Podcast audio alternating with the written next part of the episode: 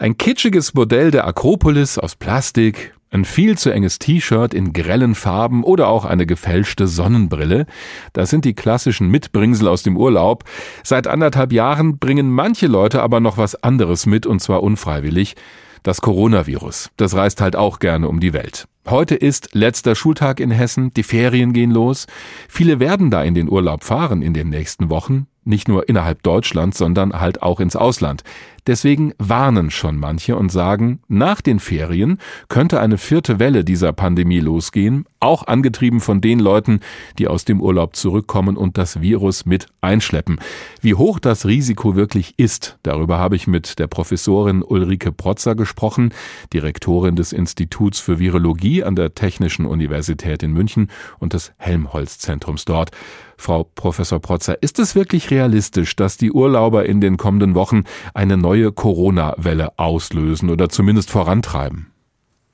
Also, dass das passieren kann, haben wir ja letztes Jahr im Herbst gesehen, wo im Prinzip der Rückreiseverkehr die Welle bei uns ausgelöst hat.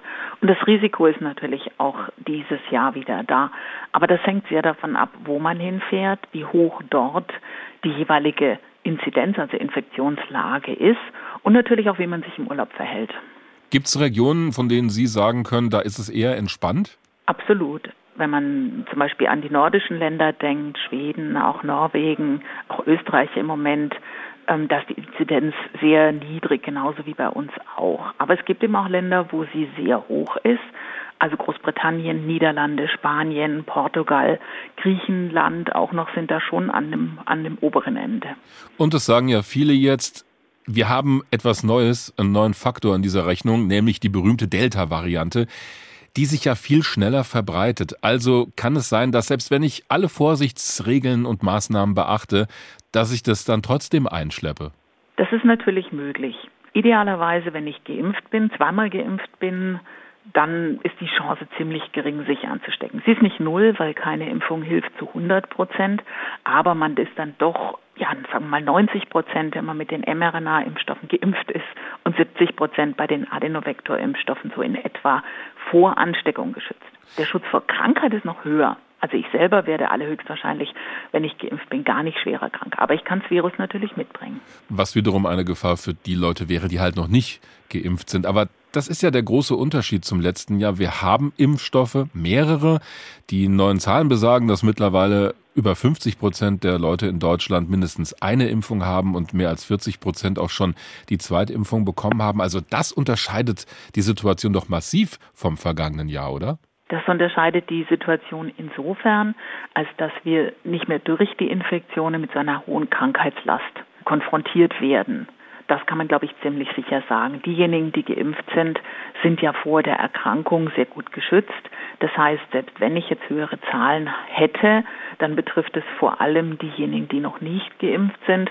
Und die Risikogruppen, die sind alle geimpft und damit auch ja, einigermaßen gut geschützt, denke ich. Also das wird nicht wieder so eine heftige Krankheitswelle werden, aber die Zahlen können natürlich trotz der Impfung deutlich wieder ansteigen. Das sieht man ja in Großbritannien, wo es auch schon viele Impfungen gibt, also auch in Niederlanden oder in Spanien, die jetzt schon wieder Inzidenzen über 300 haben und die haben auch so viel geimpft wie wir.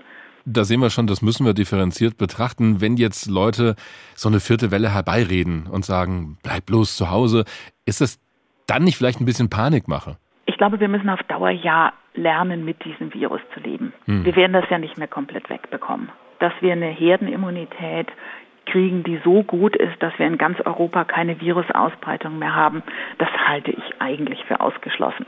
Das heißt, wir werden immer die Situation haben, ein Teil der Bevölkerung ist geschützt, aber wir haben auch einen Teil, der noch empfänglich ist. Und jetzt muss man sich natürlich überlegen, wie, wie geht man denn insgesamt damit um? Welche Maßnahmen müssen wir auch perspektivisch auf Dauer ergreifen, um mit diesem Virus irgendwo vernünftig leben zu können? Das kann ja nicht sein, dass man sagt, man reist jetzt überhaupt nicht mehr. Eine Sache, die im vergangenen Jahr gemacht wurde, war zum Beispiel, dass die Leute, die aus dem Ausland zurückgekommen sind, schon an der Grenze nach Deutschland getestet wurden. Nicht nur am Flughafen, da gab es auch die Testzentren an den Autobahnen.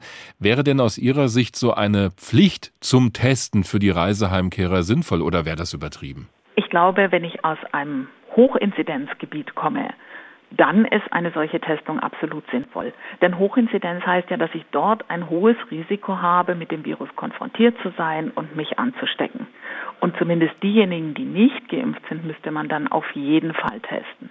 Aber da die Impfung halt nicht zu 100 Prozent schützt, muss man überlegen, ob man nicht auch alle testet und dann nur in der Quarantäne einen Unterschied macht. Also diejenigen, die nicht geimpft sind, müssen in Quarantäne und nach fünf Tagen nochmal testen. Diejenigen, die geimpft sind, da reicht der Test bei Einreise.